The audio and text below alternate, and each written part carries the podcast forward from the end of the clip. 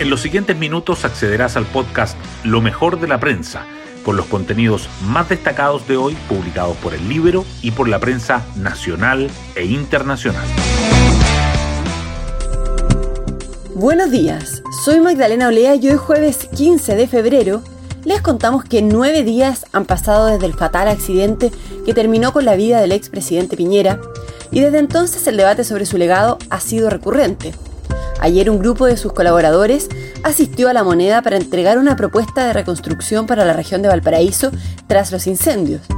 La iniciativa prevé una inversión de 742 millones de dólares, un monto inferior a los mil millones de dólares planteados por el Ejecutivo, pero que aún así incluye nuevas viviendas, erradicación de campamentos y la recuperación de 27 barrios. Otros que buscan preservar el legado del ex mandatario son sus colegas del Grupo Libertad y Democracia, donde participan expresidentes como Mauricio Macri, Iván Duque, Jorge Quiroga y José María Aznar, quienes han pensado visitar Chile en marzo y hacer una ceremonia en honor a Piñera. Y quien también lo mencionó, pero esta vez desatando críticas, fue la ministra Camila Vallejo quien aludió a él para reponer la fórmula de 3 y 3 en la reforma previsional. Y en otros temas, hoy se reunirá por tercera vez el Pleno Extraordinario de los Ministros de la Corte Suprema para zanjar la polémica que ha generado la renovación de su flota de vehículos con autos de alta gama. Si bien desde Hacienda y la DIPRES niegan que hayan visado los recursos, ha trascendido que se utilizaría el saldo inicial de caja y que para ello sí existía un compromiso de palabra con la DIPRES. Hoy destacamos de la prensa. El mundo político enjuicia la efectividad de haber convocado al COSENA tras revelarse el acta de la cita.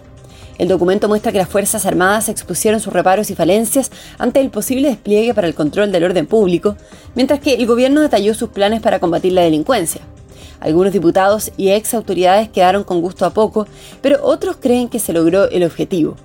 En tanto, el presidente Boric lideró ayer la primera sesión del Gabinete Pro Seguridad, formado por ministros del Interior, Defensa, Justicia y Hacienda. Cumpliendo el último encargo del fallecido expresidente que había ofrecido ayuda a la ministra Javiera Toro, un grupo de personas que trabajó en los gobiernos de Sebastián Piñera acudió ayer a la moneda para presentar un plan de reconstrucción tras los incendios. Plantearon desde viviendas transitorias y regularización de campamentos hasta mejorar los barrios, avanzar en la ley que crea el Servicio Nacional Forestal y actualizar el sistema de alerta.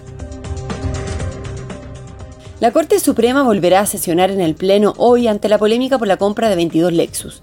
El ministro Ricardo Blanco pidió al director de la Corporación Administrativa del Poder Judicial, Ricardo Guzmán, exponer todos los antecedentes del proceso que culminaría con la renovación de la flota de autos en que se trasladan los 21 magistrados y el fiscal judicial. El Ejecutivo reiteró que la adquisición no estaba en el presupuesto de 2024 y ni ha sido visada. La plata provendría del remanente de años anteriores. Raúl Torrealba entrega una nueva declaración y logra salir de la cárcel.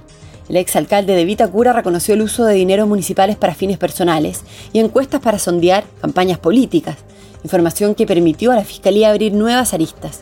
La entrega de estos antecedentes, junto con el pago de 200 millones como reparación, llevó al cuarto juzgado de garantía a cambiarle la medida cautelar de prisión preventiva por arresto domiciliario. La ministra del Interior, Carolina Toá, abordó la polémica por el discurso del mandatario en el funeral de Piñera y pidió a las dos coaliciones que apoyan al Ejecutivo dejar las discusiones pequeñas de lado para enfocarse en los temas relevantes para la ciudadanía. Hay voces que no tienen conciencia sobre la responsabilidad de ser gobierno, dijo. En pensiones, la ministra Vallejo llama a reponer la fórmula de 3 y 3%, aludiendo a Piñera y desata críticas de la oposición. La ministra vocera recordó que la reforma previsional del expresidente destinaba la mitad de cotización extra a las cuentas individuales y la otra mitad a un fondo solidario. Desde Chile Vamos la acusaron de aprovechamiento político. Y loteos frenan su expansión. Las solicitudes de subdivisión caen a más de 30% durante 2023. El SAC recibió 15.217 solicitudes, 32% menos que en 2022. Esta cifra, sin embargo, supera el promedio de la última década, siguiendo con la tendencia post-pandemia. Los parceleros acusan arbitrariedad en las autorizaciones. Bueno, yo me despido, espero que tengan un muy buen día jueves y nos encontramos mañana nuevamente en el podcast Lo mejor de la prensa.